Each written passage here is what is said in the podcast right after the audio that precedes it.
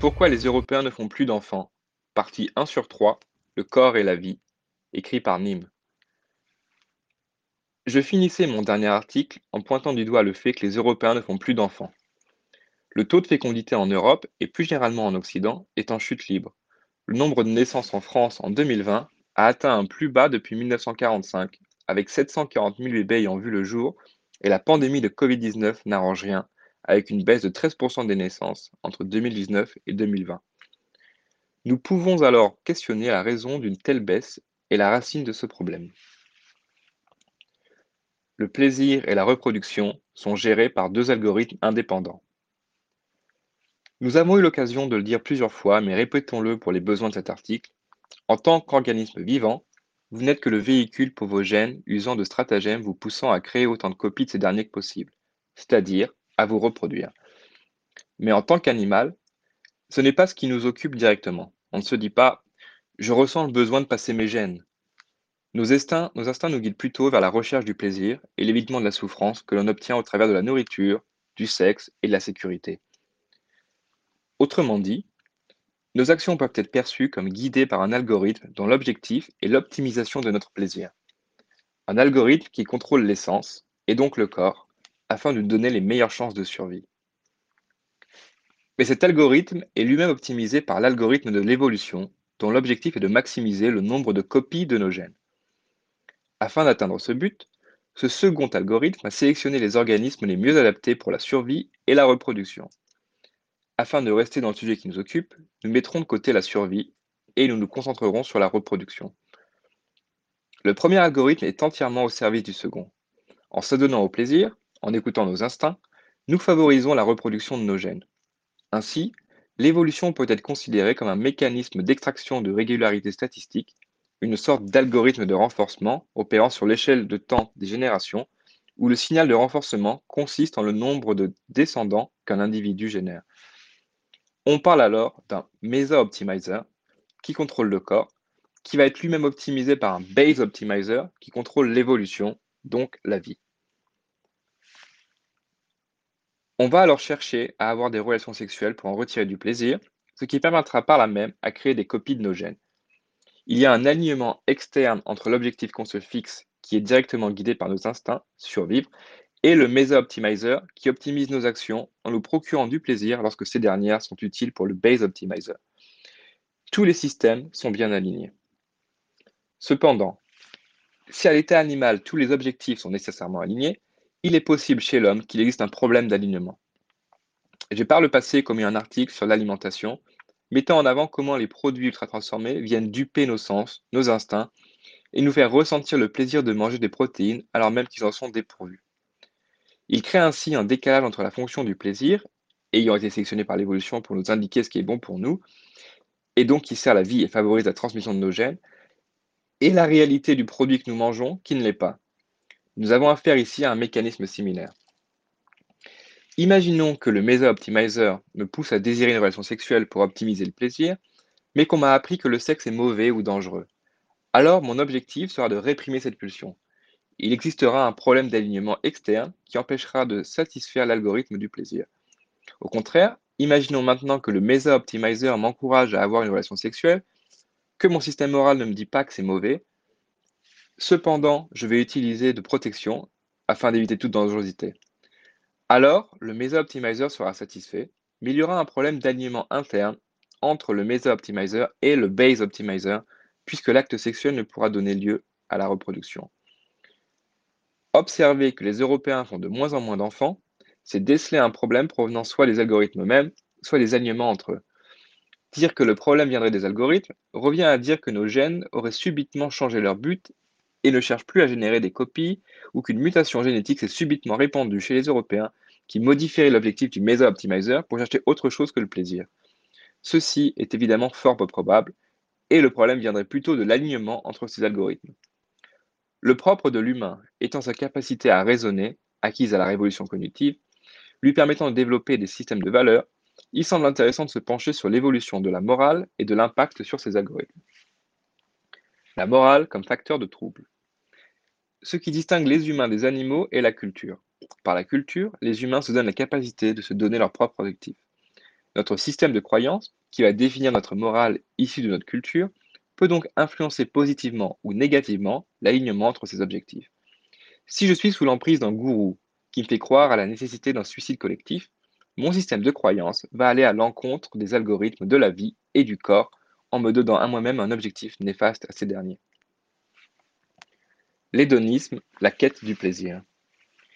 Une morale hédoniste va chercher à optimiser le plaisir individuel en écoutant les injonctions du Mesa Optimizer, mais sans se soucier des besoins du Base Optimizer, voire en allant à son encontre. Elle va respecter et célébrer le corps et les sens, mais peut conduire à refuser de se reproduire créant ainsi un problème d'alignement entre les objectifs du corps et de la vie. La recherche du bonheur. Il est courant de donner le bonheur pour objectif d'une vie bonne. C'est le cas depuis Socrate de la quasi-totalité des écoles de philosophie antique. Cependant, si l'objectif est le même, la définition du bonheur et les moyens de l'atteindre diffèrent. De façon générale, le bonheur est perçu comme le sentiment de plénitude stable au cours du temps, une sensation de bien-être durable. Le démonisme porté par des penseurs comme Épicure ou Lucrèce, va opérer un contrôle sur le Mesa Optimizer en cherchant à différer les plaisirs immédiats dans le but d'obtenir une récompense plus grande dans le futur ou d'éviter des souffrances liées à ce plaisir immédiat. Son but sera alors toujours de satisfaire ce Mesa Optimizer sans se soucier du second algorithme, mais les enfants pouvant être perçus comme un investissement améliorant notre bonheur sur le long terme, il ne va pas nécessairement créer un problème d'alignement. On peut rationnellement se dire qu'il est préférable de faire des enfants. De la même façon, l'utilitarisme, dont les plus notables représentants sont Jeremy Bentham et Johan Stuart Mill, va opérer un contrôle sur le Mesa Optimizer afin d'optimiser respectivement le plaisir du collectif pour Bentham et le, plaisir et le bonheur du collectif pour Mill. Par une tournure d'esprit conséquentialiste, l'utilitarisme peut justifier de faire des enfants afin d'améliorer le sort du collectif, comme par exemple pour payer les retraites. En cela, il peut assurer le minimum vital de reproduction. Si les libéraux sont très critiques de l'utilitarisme, Adam Smith en premier, c'est uniquement pour son côté collectiviste. Contre l'utilitarisme de la théorie économique conventionnelle, Smith soutient que l'homme tire satisfaction non seulement de son propre plaisir, mais aussi de son implication sympathique dans les expériences de ses semblables. Aussi égoïste que l'on puisse supposer l'homme, sa nature comporte apparemment des principes qui font qu'il s'intéresse à la fortune des autres, et qui lui rendent leur bonheur nécessaire bien qu'il n'en dérive rien d'autre que le plaisir de le voir. Adam Smith. Les économistes libéraux et leurs prédécesseurs, les mercantilistes et les physiocrates, défendent un point de vue libéral en tant que la meilleure voie vers le bonheur individuel, mais aussi collectif, en cela qu'il permet à chaque individu d'être plus heureux. Selon eux, le marché coordonne les décisions des individus guidés par leur intérêt privé et permet la bonne allocation des ressources et ainsi le bonheur collectif. Le bonheur naît alors de la réduction de la souffrance et de l'augmentation du plaisir qu'amène un confort matériel. La mesure n'est plus le collectif, mais l'individu, et le moyen est le marché libre. Il est à noter la vision atypique du bonheur d'Ayn Rand, qu'elle développe dans sa philosophie objectiviste. Elle énonce le fond de sa pensée ainsi. Ma philosophie, par essence, est le concept de l'homme en tant qu'être héroïque, avec son propre bonheur comme objectif moral de sa vie, avec l'accomplissement productif comme sa plus noble activité et la raison son seul absolu. On accède alors au bonheur non pas par le plaisir, ni par l'accumulation de biens matériels, mais par l'accomplissement productif. La tâche effectuée elle-même a plus de valeur que la récompense matérielle. Au sein du camp libéral, libertarien, Hans Hermann Hope dénote encore plus en dénonçant clairement cette tendance libérale à chercher le bonheur ou l'hédonisme au détriment de la civilisation. Il existe pour lui des libertariens de gauche qui en réalité seraient davantage libertariens parce que, et je cite, hédonistes, libertins, immoralistes, militants, ennemis de la religion, parasites, arnaqueurs, fraudeurs, petits escrocs et raquetteurs. Que par la volonté de maintenir une civilisation humaine sophistiquée, ou de permettre aux humains de s'enrichir, d'innover et de se dépasser librement qui seraient les vrais objectifs de son libéralisme. La quête d'un arrière-monde. Le christianisme, lui, va se donner pour but le salut de notre âme qui ouvre l'accès à un arrière-monde, le paradis. Pressentant qu'il existe quelque chose de plus grand contrôlant nos sens, il va au contraire opérer un contrôle sévère du Mesa-Optimizer, jusqu'à un dolorisme refusant le plaisir, identifié comme un subterfuge du diable, mais permet d'optimiser le Base Optimizer identifié comme la volonté de Dieu.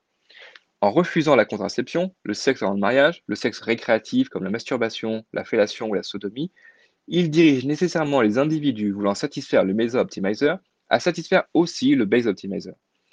Ainsi, pendant des siècles, le christianisme, malgré sa faute contre le corps, a servi la vie, allant jusqu'à donner l'injonction Et vous soyez féconds et multipliez-vous, répandez-vous sur la terre et multipliez-vous sur elle. Même dans le monde moderne, les familles catholiques traditionnelles sont sûrement celles avec le plus d'enfants. Le sexe pour nier le corps et la vie. Le sexe est nécessairement un élément clé d'une vie bonne. Il ne doit pas être pris à la légère. Il est l'une des choses les plus nobles de la vie humaine car c'est une célébration de soi-même et de l'existence, comme le dit Ayn Rand. Il est le moyen le plus immédiat de servir la vie tout en prenant du plaisir. Il est l'élément qui permet d'aligner tous les objectifs s'il est bien compris. Il mérite donc d'être célébré en tant que tel. Il ne faut pas le réprimer, quand bien même il serait récréatif, mais il ne faut pas perdre de vue la noblesse de cet acte. Ne pas le pratiquer et se condamner à une vie pauvre. Mais combien on fait du tort à la vie si on passe une vie riche en relations sexuelles sans jamais faire d'enfant? Citation d'Ayn Rand. Le sexe est l'un des aspects les plus importants de la vie de l'homme et par conséquent ne doit jamais être abordé à la légère ou avec désinvolture. Une relation sexuelle n'est authentique que si elle est l'expression des valeurs les plus élevées que l'on puisse trouver chez un être humain. Le sexe ne doit pas être autre chose qu'une réponse à des valeurs. Et c'est pourquoi je considère la promiscuité sexuelle comme immorale. Non pas parce que le sexe est mauvais, mais parce que le sexe est trop bon et trop important. Ayn Rand. Cependant, nous n'avons pas tous la même expérience vis-à-vis du sexe. Il existe au sein de la nature des inégalités d'accès aux relations sexuelles pouvant être à la source d'un ressentiment fort. Les humains ont alors, par la culture, cherché à instituer des modes de vie tentant d'harmoniser les relations, so- les relations sociales en tenant compte de ce fait, par la monogamie ou par la polygamie. Les preuves indiquent que l'inégalité d'attractivité sexuelle est là pour rester et que nous ne l'ignorerons qu'à nos risques et périls. Il semble alors important de se réemparer de deux fronts afin de servir au mieux la vie et le corps, qui sont la morale et les institutions. L'avenir de la civilisation occidentale pourrait nécessiter une nouvelle morale vitaliste et de nouvelles institutions permettant aux hommes et aux femmes d'établir des relations fructueuses entre eux. Quelles que soient les règles qui régiront l'avenir des rencontres et du sexe, elles devront trouver un moyen de gérer les instincts polygynes que notre espèce a toujours possédés et qui se manifestent encore aujourd'hui dans les statistiques de nos applications de rencontres. Ainsi, dans le prochain article, nous nous pencherons sur la morale en cours en Occident et montrerons en quoi elle ne favorise pas la reproduction avant de jeter un regard sur nos institutions dans un troisième article.